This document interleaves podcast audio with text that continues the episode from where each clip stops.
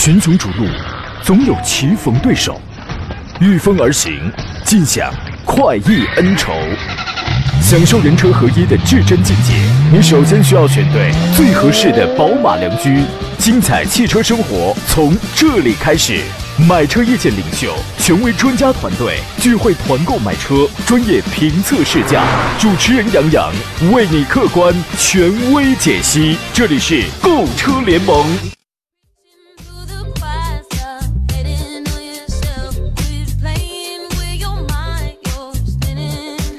来，诸位，十一月的最后一个周一，欢迎如约收听山东交通广播。打从现在开始为您进行全省直播的专业汽车节目《购车联盟》，我是杨洋，在济南问候全省的汽车朋友。时光飞逝啊，过完了这周呢，二零二零年度呢就只剩下最后的三十一天了。就像那个歌词里唱到的，当初的愿望实现了吗？事到如今，只好纪念吗？到了回顾我们各自的二零二零的最后时刻了，有时候你会觉得呢，好像这一年啊，真的好像也没干什么惊天伟地的大事儿似的，是吧？但是生活呢，往往就是你看似的不经意，当它串联起来达成一个必然结果的时候，那么那个时候你才会发现，一切都是来自于水到渠成的积累跟努力。愿咱们每个人的生活呢，都可以在平平淡淡当中默默的去努力，等待终有一天的花开。今天我们共同聊聊选车还有买车的问题。直播间两路热线已经开通了，号码分别是零五三幺八二九二六零六零或零五三幺八二九二七零七零。另外还有一些网络互动方式，您可以在山东交通广播的微信公众号上可以收听收看我们的此刻的音视频的双直播。另外呢，也可以通过杨洋侃车的微信公众号，节目内外都可以给我留言，给他发送进群两个字呢，可以加入到我的个人的这个工作微信。另外呢，还可以在抖音和快手平台上搜索杨洋。砍车这四个字加微认证了，那个便是我了。欢迎随时来看看我们拍了什么呀，跟我们来保持互动。你想看什么也可以给我留言。今天呢，和我共同来讨论各位选车买车问题的是来自济南品家二手车的石山平石老师。你好，腿哥。哎，杨好，各位车友好。马上又要跨年了，此情此景，我怎么觉得我上一回就是咱俩一块儿我说这话的时候，好像就是上个月的时候。上个月的事儿啊，就时间真的太快了，太快了！你感觉好多事情都还没做是吧？一年又一年的又要过去了。对，今年可能这个疫情比较特殊嘛，其实我们见面的时间不多是吧？真的感觉很快，谢天谢地，马上到年底了 啊，是吗？对，哎呀，再过这一年呢，你看还有三十一天，咱们又该跨年了。再过这一年呢，我离四十岁就更近了，这是实话实说，对吧？您离八十岁也近了。这也是实话，对，还差还差四十年，嗯，没有，我还差那个岁数，您就这个差不了了啊。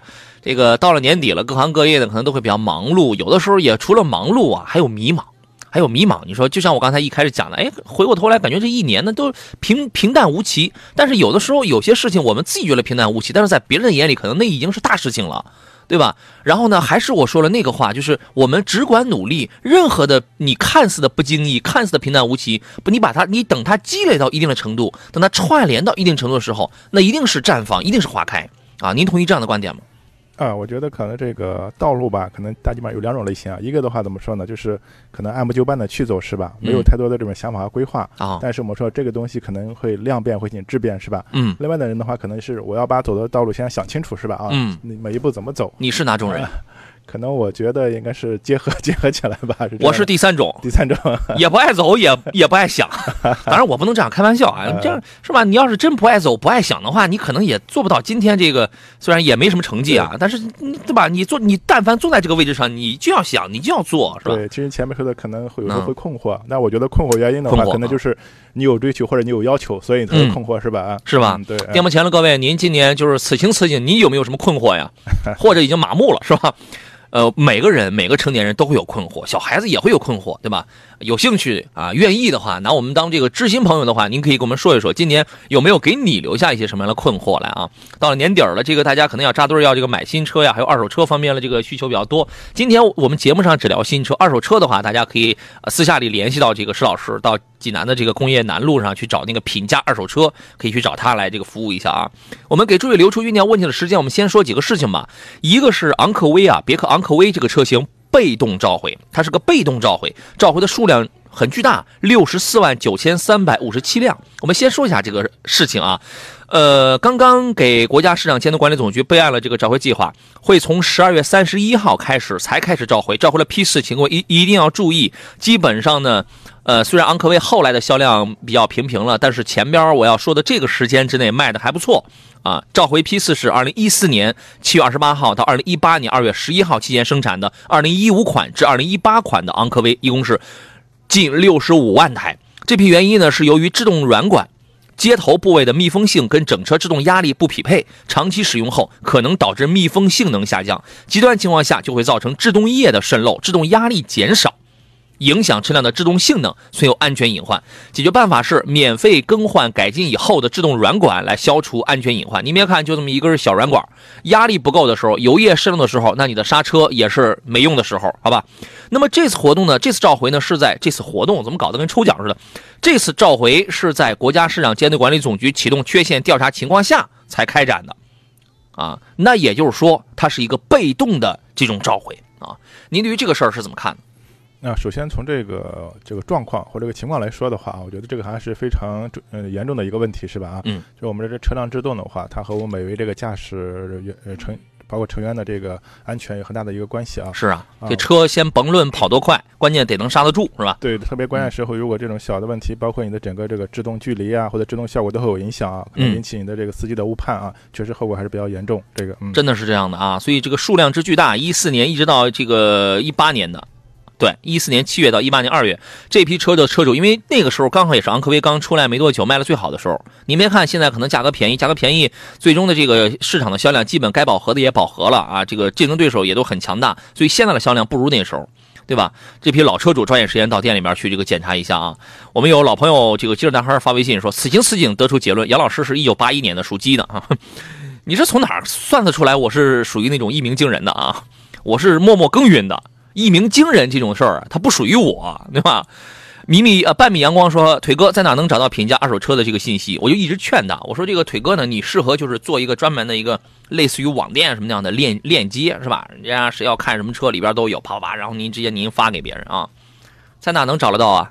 呃，其实也也有网店啊。哦，最直接，我觉得大家直接可能地图上搜一下吧啊，这个平价二手车超市就可以。地图上搜一下。对 对对，我们是都有坐标有位置的啊。啊，就是在搜之前，先到我这儿先来交一下这个是吧？中介费。哼，这事儿别当真啊。另外来说几个新车的情况，我们说两个法系车吧，因为法系车呢现在比较的惨。说实话，我们也不太希望看到又又一个品种却要这个什么重整。破产，这确实也不大希望看到啊。呃，去年呢，长安抛售了 DS，啊，我我周末我还在路上还看到有一台 DS 三呢，你知道吗？今年呢是东风雷诺又瓦解了啊，消费者对于法系品牌的这个信心确实是跌入到了谷底当中来了。呃，之前我们也说过，神龙汽车推出了一个叫“原家计划”，当时呢真的就是。怎么着砸叫砸锅卖铁，使出浑身解数，要在未来几年五年时间要推十四款车，又要什么把全面的六 AT 八 AT 全面全部换成十 AT 啊，又要什么电气化。就是我要卯足了劲儿，要让我这个牌子在国内要生存下去。因为你如果在中国生存不下去的话，你在其他的市场可能都完蛋，好吧？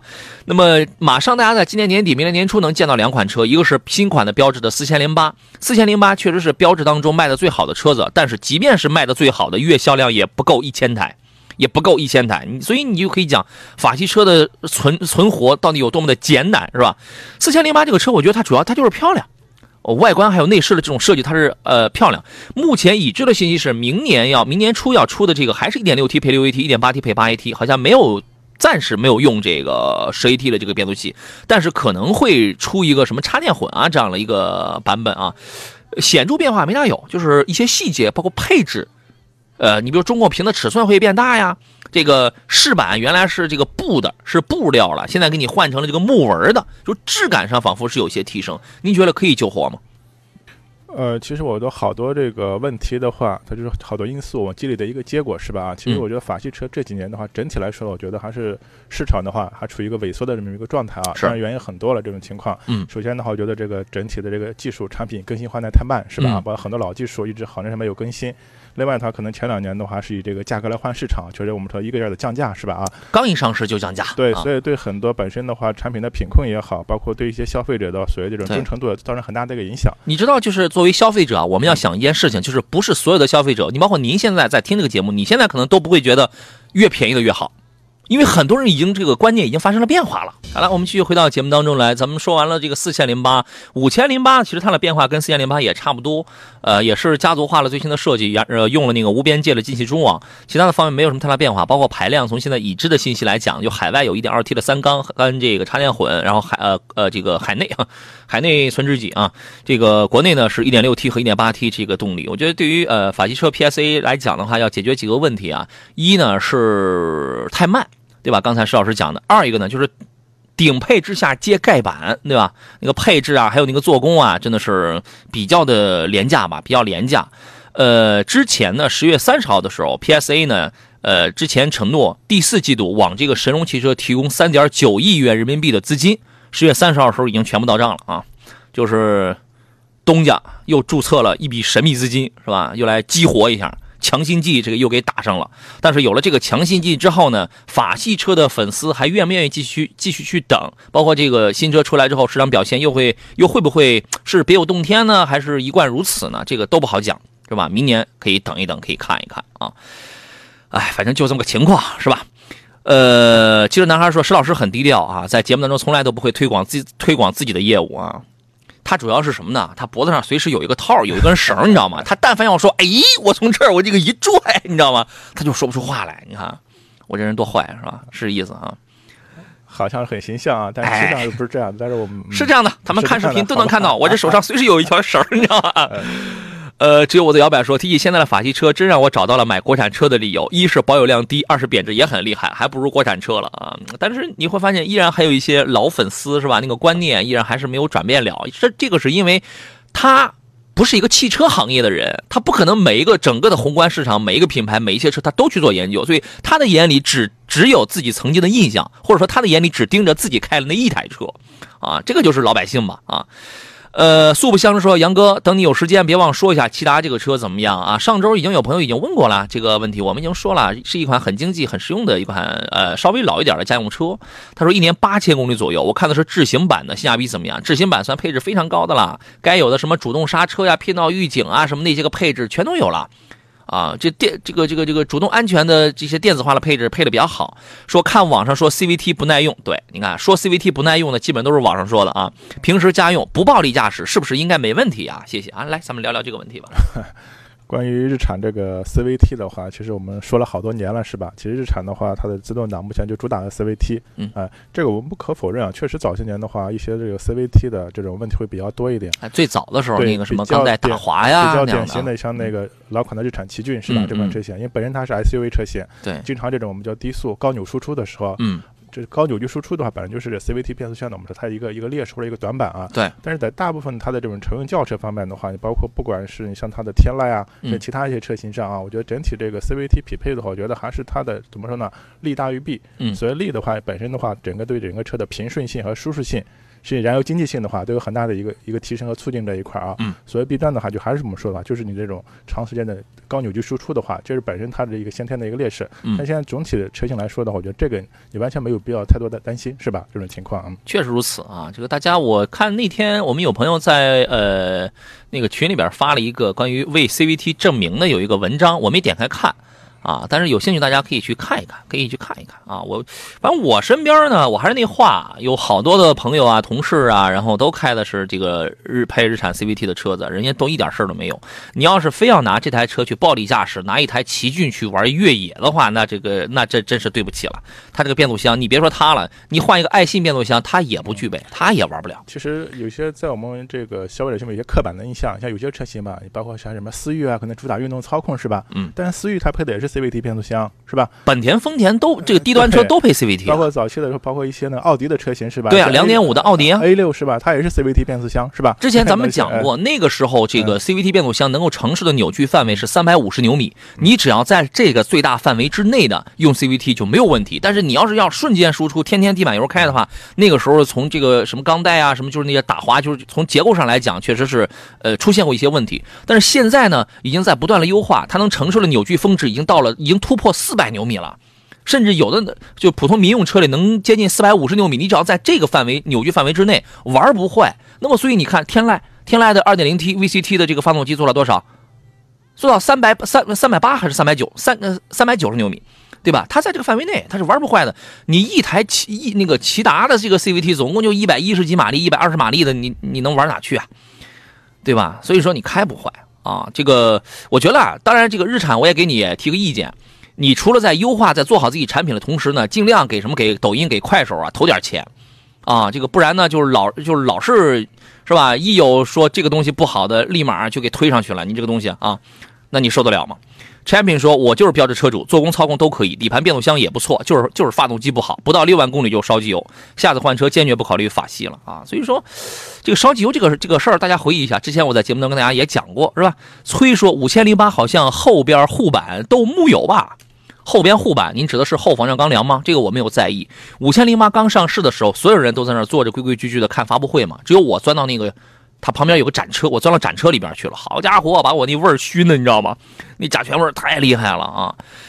呃，笑口常开说：“杨你好，长安的 UNI-T 这个车怎么样？这个车我已经讲过了啊，我们之前说过了。有一个问题就是，呃，偶尔起步的时候变速箱呢会顿一下，呃，不是特别的激烈，但是你能感觉到会顿一下啊。但是跑起来就没有问题了。这个概率比较的，就是比较偶尔吧。其他的我觉得优点还是非常多的啊。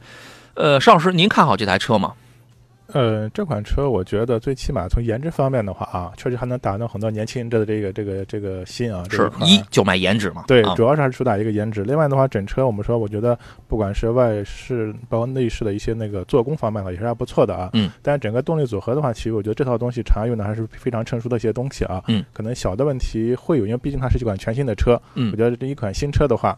它上市，它肯定我们说有一个市场反馈，一个磨合，是吧？嗯，后期厂家也会做相应的这种调整和调教。这目前上市几个月，大问题倒没发现出来，嗯，对吧？大问题倒没暴露出来。然后呢，就是你去试驾一下，你有可能会感觉到我当时说的这一点，因为我当时我开过挺长时间，包括我们还，我记得济南有一阵儿，今年夏天那个时候应该是夏天吧，我记得还穿短袖呢，就是这个跑那个九如山，是啊，不不是七星台，济南七星台嘛。从这个市区，然后跑到青台，然后往回走的时候，半夜走的时候下那个大雨，哇哇的，你知道吗？然后我自己一人给开回来，真的什么都看不见。你我还跑了一段，有有那个高有有那个京沪高速，还走了一段。然后呢，因为那个时候我就觉得高呃高速上车少嘛，那个水的阻水已经比较比较深，水的阻力很大，你的车你都跑不动。但在那种情况下，这个车依然把我非常安全的什么山路啊、雨路啊什么，很非常安全的给这个输送回来。就是在那段高速上完全都看不见的这种情况下，我就全凭着导航跟摄像头在开车，你知道吧？这是一个真实的经历啊！这个车我建议，我个人确实是，我觉得年轻人啊喜欢这个车的话，我觉得没啥问题。好吧，而且呃，UNI K 也出来，这两个车全部都出自方舟架构。有兴趣去百度一下这个方舟架构。这是买车呢，请大家记住一个观点：以后买车越来越要看平台，越来越要看架构。大家注意这个这个这个这个事情啊！我们先来接通热线上等候的王先生，他的买车提问。你好，哎，你好，杨洋老师啊。你好，王先生，欢迎您，请讲。我也是想就咨询一下，就咱们那个上汽那个油电混动的那款车咋样？现在谁呀？上汽哪个油电混动的？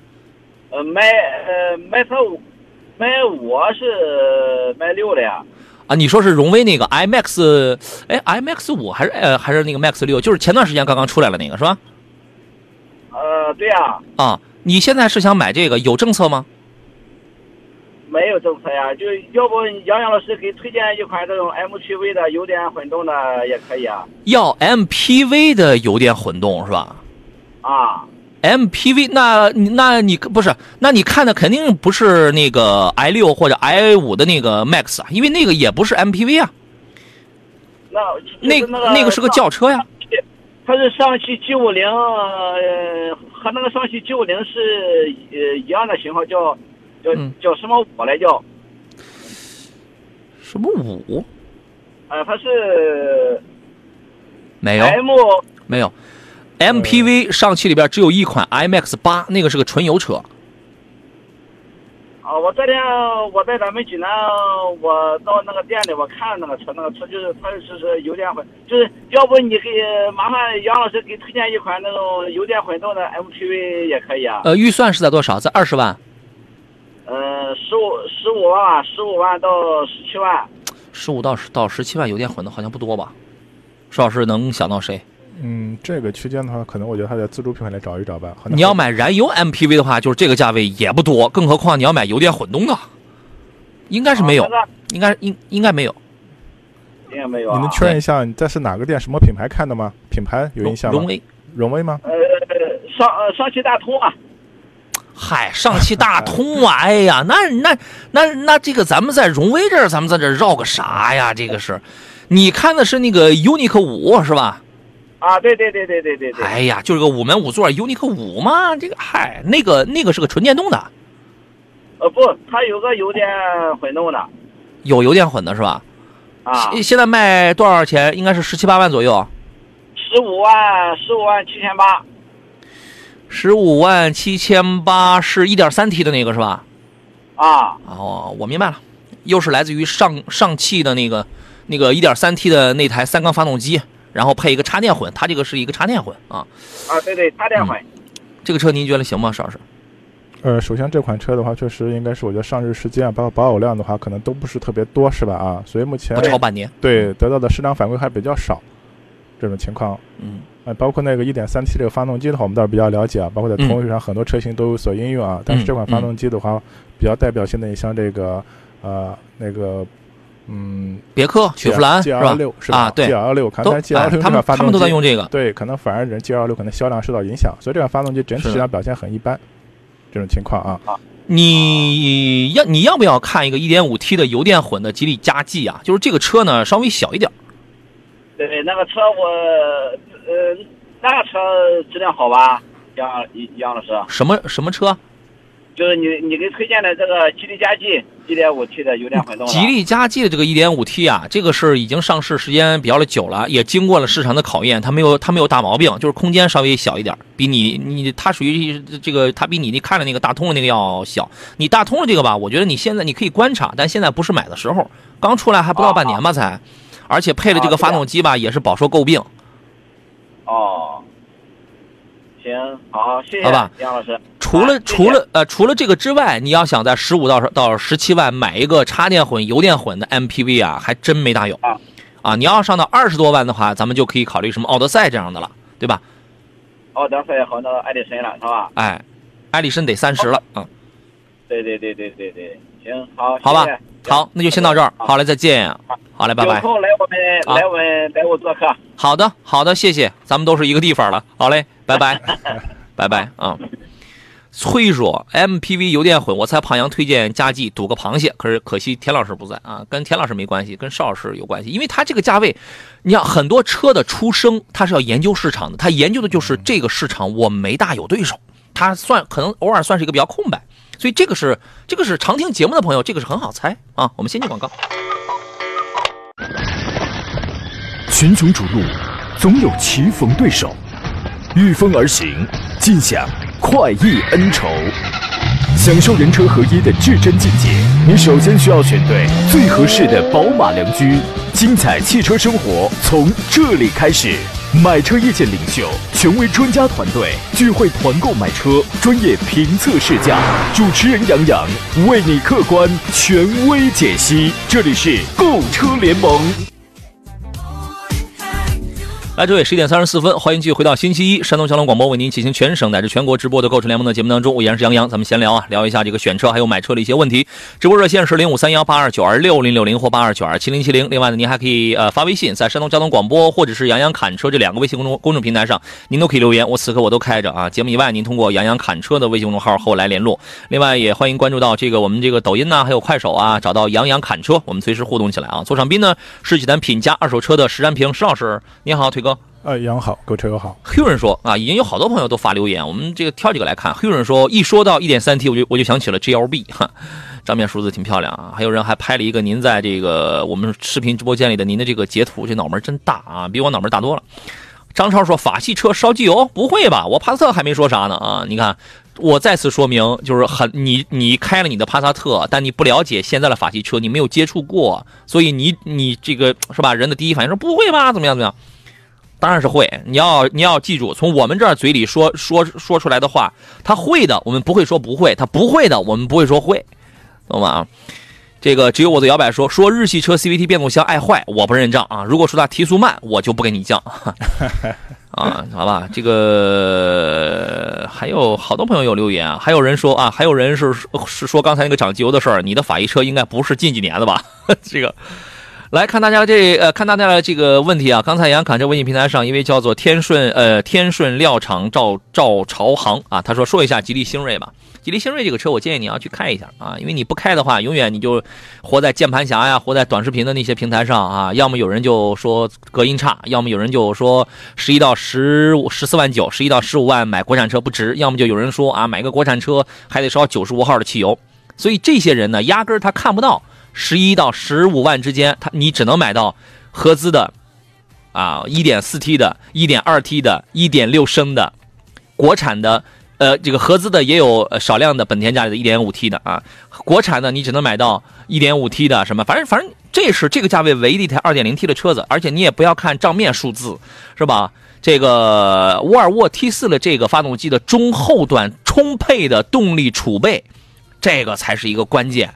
啊，人家跑完了之后，人家一点事都没有，人家也没抖成那样，是吧？你你无论你一百九十七匹马力还是一百多少匹，你可能你要达到那个最大的极限的时候，你那个车已经抖的不这个不行了，好吧？呃，九十五号汽油的这个事儿呢，现在好像是我那天我问他们说差四毛钱，因为我加油我从来也我也不看价格，好像是差四毛钱左右，是吧？然后你结合一下你的这个情况，你看看一年能差几千块呀，是吧？所以我觉得还是要。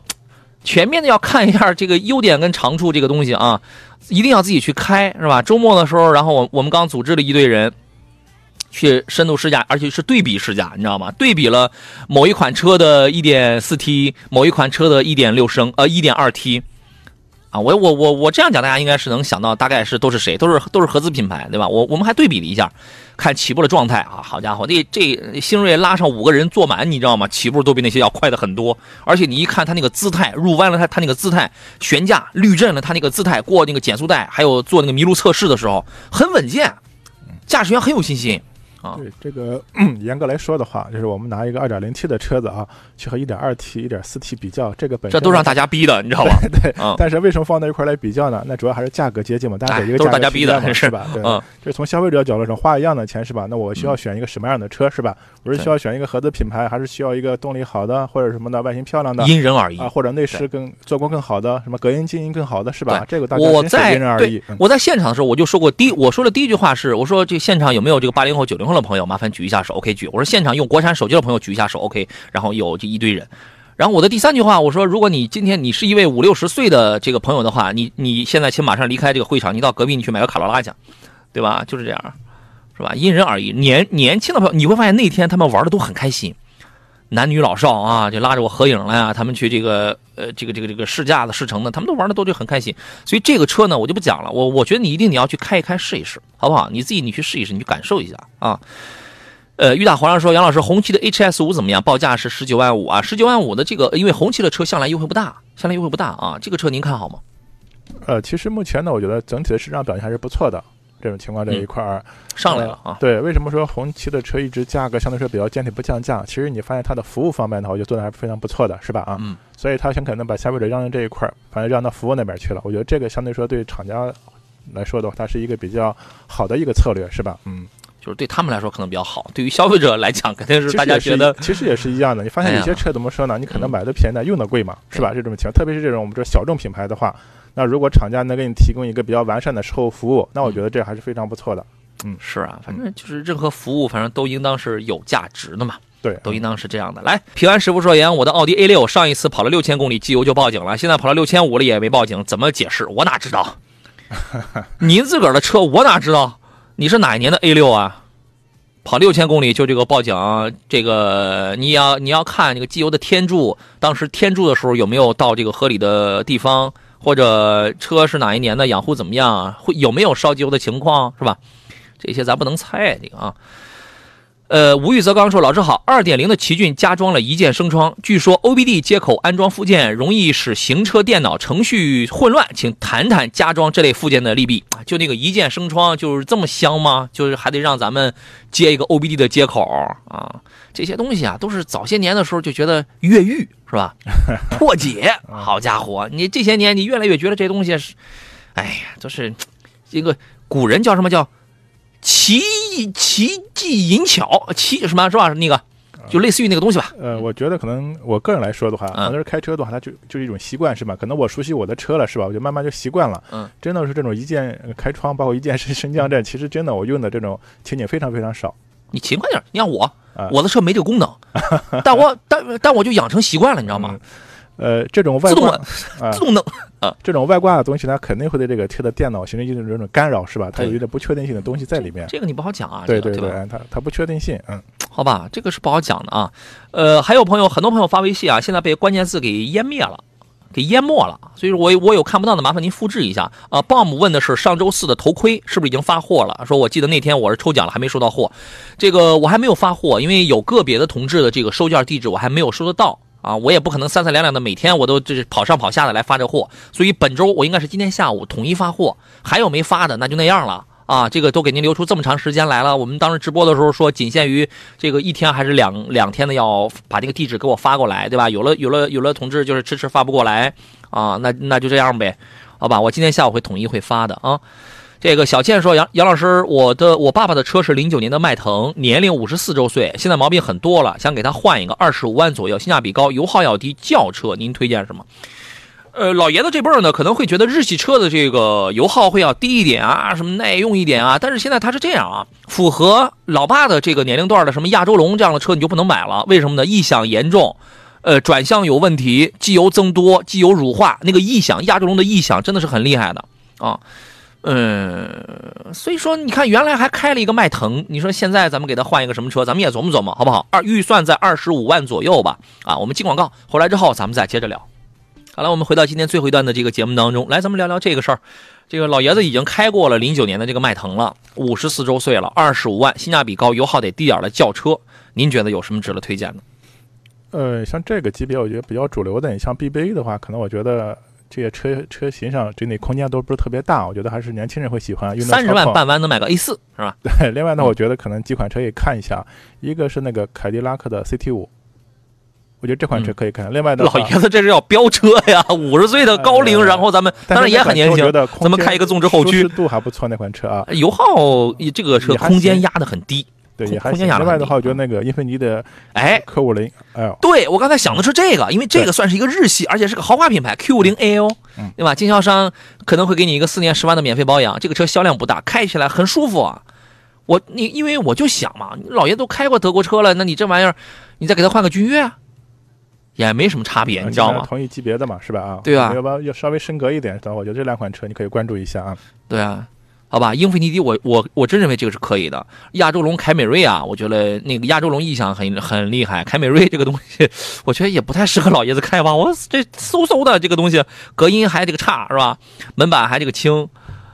嗯，看看英菲尼迪 Q 五零 L 试试，好不好？试试。美轮美奂说杨杨老师，请帮我往上翻一翻，分析一下，谢谢。翻不了，我这个我我这个电脑啊，我跟大家解释一下，我这个电脑能显示四屏，只能显示四屏的微信。可你四屏的微信我都找不着你，我这个我都我这个我都找不着你。全频道的这个节目里边，我这个留言是超级超级超级超级多的，所以说一定要麻烦你再发一下啊。知足常乐说，奥迪 A 六 L 的 2.0T 的这个高功率和宝马525点评一下哦。呃，它是这样，你买宝马525的钱啊，现在是这样，你算在四十万上下吧，可能还可能到不了吧，三十九左右，三十九四十的应该这个525应该是差不多的。但是，但是，但是，但是这个价格，咱们买 A 六，咱们买一个 Quattro 版了，它不光是一个高低功率的问题啊，对吧？这个事儿您怎么看呢？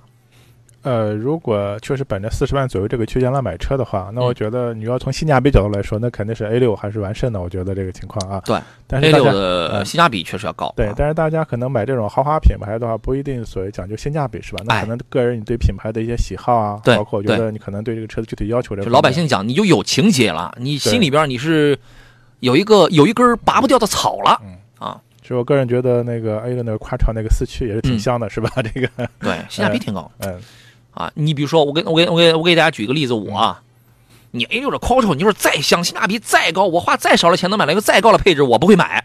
嗯因为什么？因为我心里有我那根草，对吧？你因人而异，因因人而异啊。